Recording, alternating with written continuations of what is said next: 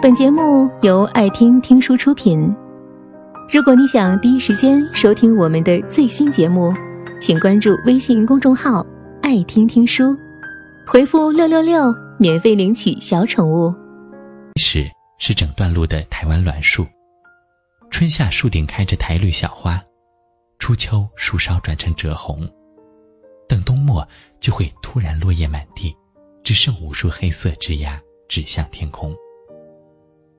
接下来是高大美丽的樟树群，整年浓绿。再经过几排叶片松黄，像挂满一串串闪烁的新的菩提树。后面就是紧挨着几栋玻璃帷幕大楼的垂须榕树了。这么多年了，亚热带的阳光总是透过我们熟悉的这些树的叶片，轻轻洒在我们身上。我也总是惊讶地看到。这几个不同的树种在同样一种气候下，会展现出截然相反的季节面貌。有些树反复开花、结籽、抽芽、凋萎；有些树春夏秋冬常绿不改。不同的植物生长在同一种气候里，都会顺着天性有那么多自然发展。那么，不同的人们生长在同一时代里，不是更应该顺着个性？有更多自我面貌吗？我看到的这个世界却不是如此。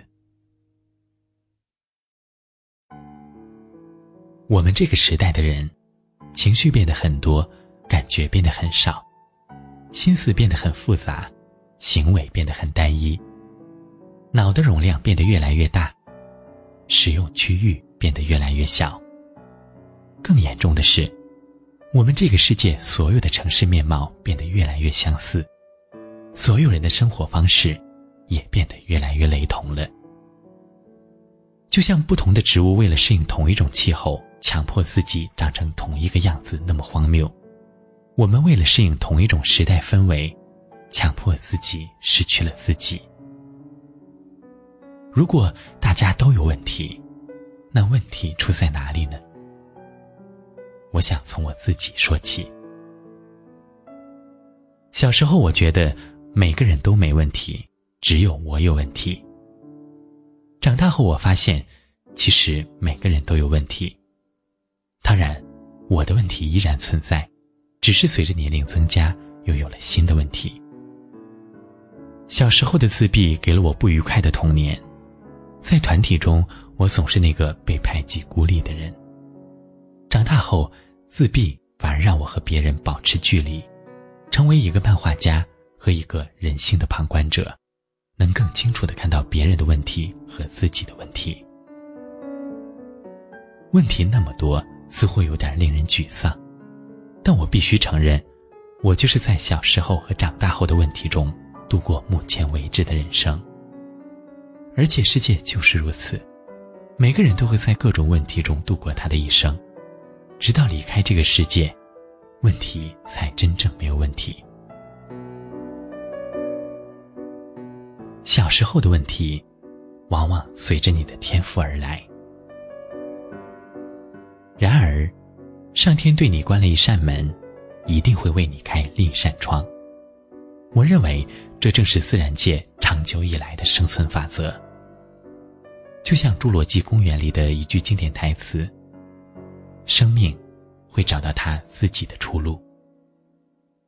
童年的自闭让我只能待在图像世界里，用画笔和外界单向沟通，却也让我能坚持走出一条自己的路。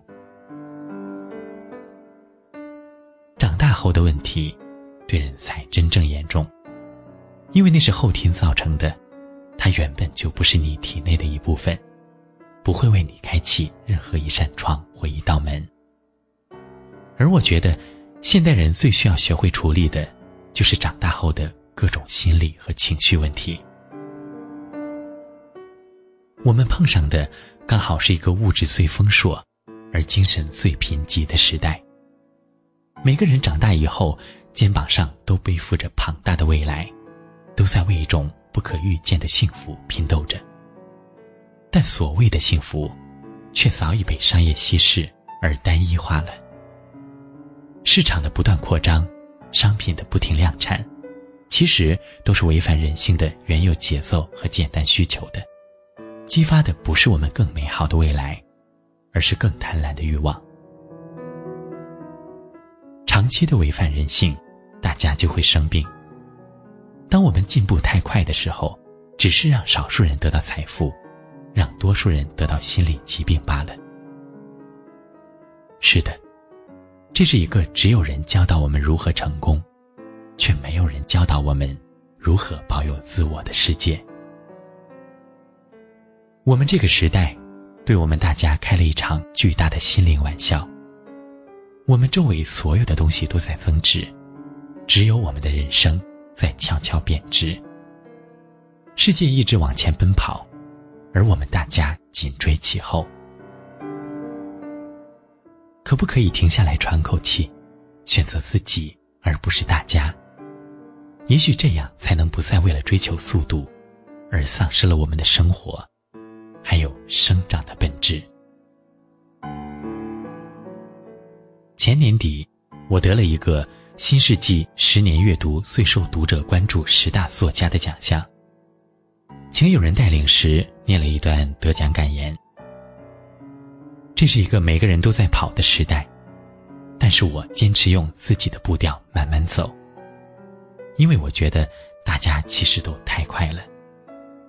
就是因为我还在慢慢走，所以今天来不及这里领奖。本节目到此就结束了，感谢各位的收听和陪伴，更多精彩内容请关注微信公众号。爱听听书，回复六六六免费领取小宠物，也欢迎你收听今晚的其他栏目。我们明晚见，晚安。